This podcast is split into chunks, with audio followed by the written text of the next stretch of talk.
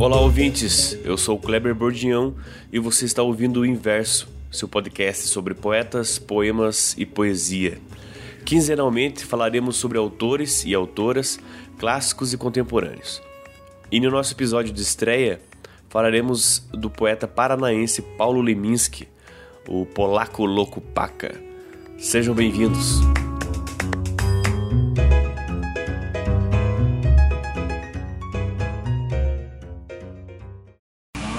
Se todos os povos amam seus cientistas, mas todos os povos amam seus poetas. No Brasil, poetas, digamos, vou pegar assim, Vinícius de Moraes, Chico Buarque de Holanda, Caetano Veloso, são pessoas amadas por Milton, Milton Nascimento, seus parceiros. Os poetas são amados por milhões. Por que, é que os povos amam seus poetas? É porque os povos precisam disso, que os poetas dizem uma coisa que as pessoas precisam que seja dita. O poeta não é um ser é, de luxo, ele não é uma excrescência ornamental da sociedade, ele é uma necessidade orgânica de uma sociedade. A sociedade precisa daquilo, daquela loucura para respirar. É através da loucura dos poetas, através da ruptura que eles representam, que a sociedade respira.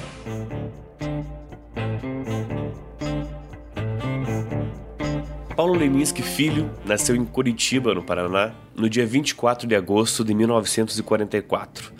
Filho de Paulo Leminski, militar de origem polonesa, e Áurea Pereira Mendes, de descendência africana. Com 12 anos, ele ingressou no Mosteiro de São Bento, em São Paulo, onde estudou latim, teologia, filosofia e literatura clássica. Mas não ficou muito tempo lá não. Em 63, ele abandonou o mosteiro e nesse mesmo ano foi para Belo Horizonte, onde participou da Semana Nacional de Poesia de Vanguarda. Foi lá que ele conheceu os pilares da poesia concreta brasileira, Décio Pinhatari, Haroldo e Augusto de Campos.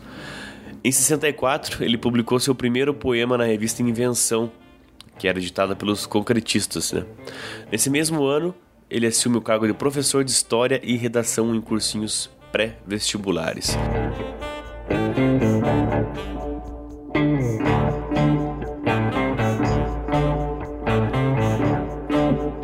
Razão de ser. Escrevo e pronto. Escrevo porque preciso. Preciso porque estou tonto. Ninguém tem nada com isso. Escrevo porque amanhece e as estrelas lá no céu lembram letras no papel quando o poema me anoitece. A aranha tece teias, o peixe beija e morde o que vê. Eu escrevo apenas. Tem que ter porquê?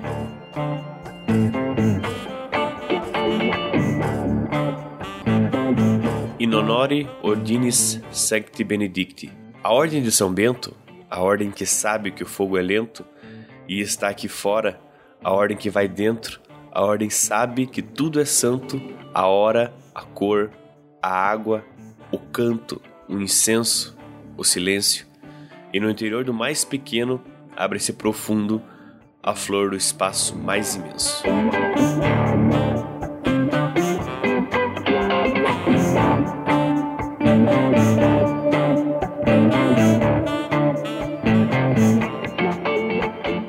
Leminski casou-se com a também poeta Alice Ruiz no final dos anos 60 e o casal teve três filhos: Miguel Ângelo, que morreu com 10 anos de idade, vítima de um linfoma, e duas meninas, Áurea, que foi uma homenagem à sua mãe, e a estrela Luiz Leminski. O poeta era fascinado pela cultura japonesa e pelo zen budismo.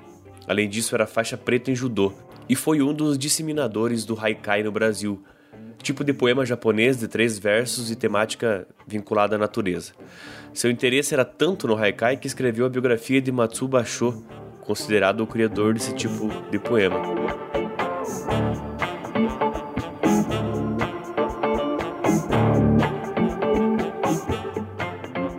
Amor então também acaba?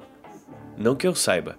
O que eu sei é que se transforma numa matéria-prima que a vida se carrega em transformar em raiva ou em rima.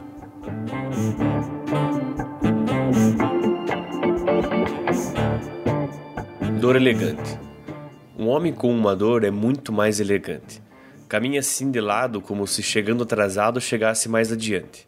Carrega o peso da dor como se portasse medalhas, uma coroa, um milhão de dólares ou coisa que os valha.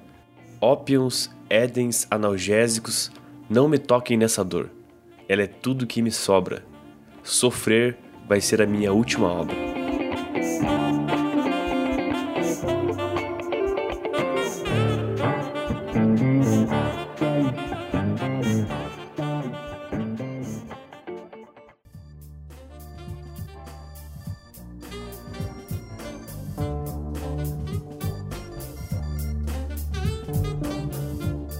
Em 76, Paulo Leminski publica seu primeiro romance, Catatal, obra maldita em que o experimentalismo atinge níveis pouco usuais, classificada por ele mesmo como um mero romance-ideia.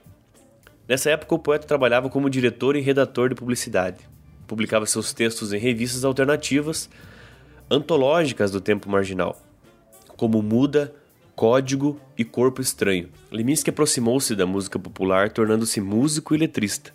Fez parcerias com Caetano Veloso, Moraes Moreira, Itamar Assunção, José Miguel Wisnik, Ney Mato Grosso, Arnaldo Antunes, Ivo Rodrigues, entre outros.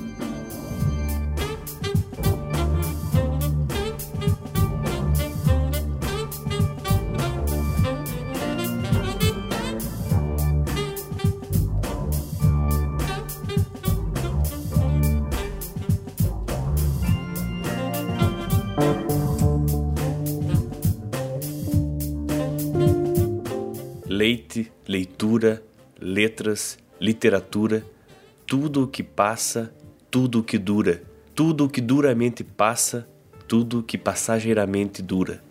Tudo, tudo, tudo. Não passa de caricatura.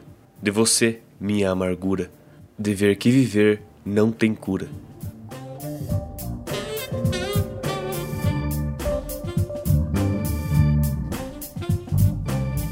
Bem no fundo, bem lá no fundo, a gente gostaria de ver nossos problemas resolvidos por decreto. A partir desta data, aquela mágoa sem remédio é considerada nula e sobre ela silêncio perpétuo. Extinto por lei todo remorso. Maldita seja quem olhar para trás. Lá para trás não há nada. E nada mais. Mas problemas não se resolvem. Problemas têm família grande. E aos domingos saem todos passear. O problema, sua senhora e outros pequenos probleminhas.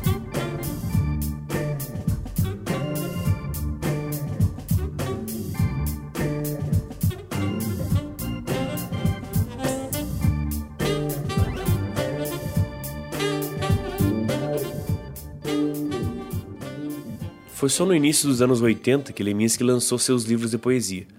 Não fosse isso, era menos, não fosse tanto e era quase, de 1980, Caprichos e Relaxos, de 1983, e Distraídos Venceremos, de 1987. O poeta também lançou outros romances, uma novela, chamada Agora Que São Elas, também lançou outras traduções que ele fez durante essa época. Em 7 de junho de 1989, ele morre vítima de cirrose hepática. Leminski nos deixou propondo a libertação da poesia moderna e um rastro de inquietação. A biografia Paulo Leminski o Bandido que Sabia Latim, escrita pelo jornalista Toninho Vaz, já teve três edições. O lançamento de toda a poesia pela Companhia das Letras em 2012, que reuniu toda a produção do poeta curitibano, foi sucesso no mercado editorial brasileiro, assim como a exposição itinerante Múltiplo Leminski, a maior já feita sobre o escritor, atraindo milhares de pessoas em diversos estados do país. Paulo Leminski ainda continua sendo lido e ouvido através das suas parcerias musicais até hoje.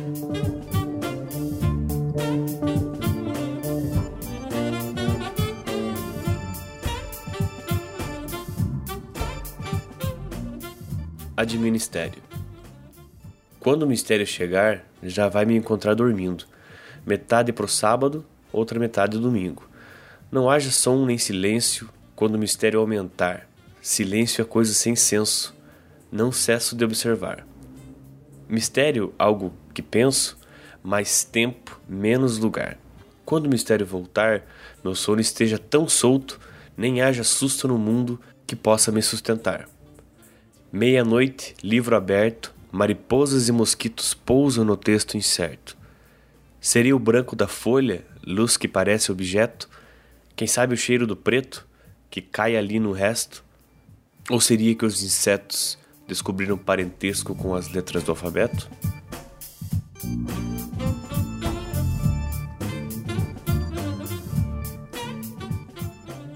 Das coisas que fiz a metro, todos saberão quantos quilômetros são.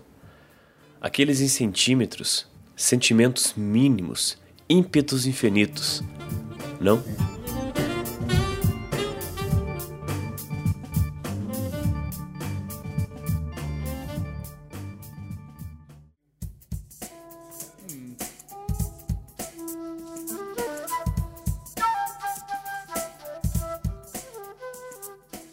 Chegamos ao fim do primeiro inverso. Eu espero que vocês tenham curtido o programa. Já deixo aqui o convite para que assinem o nosso feed, que estará na descrição do post no nosso blog. Nos acompanhem também no Facebook, no Twitter. E se você tiver alguma crítica ou sugestão em relação ao programa, envie para o e-mail podcastinverso@gmail.com. É isso aí, um grande abraço e até o próximo programa.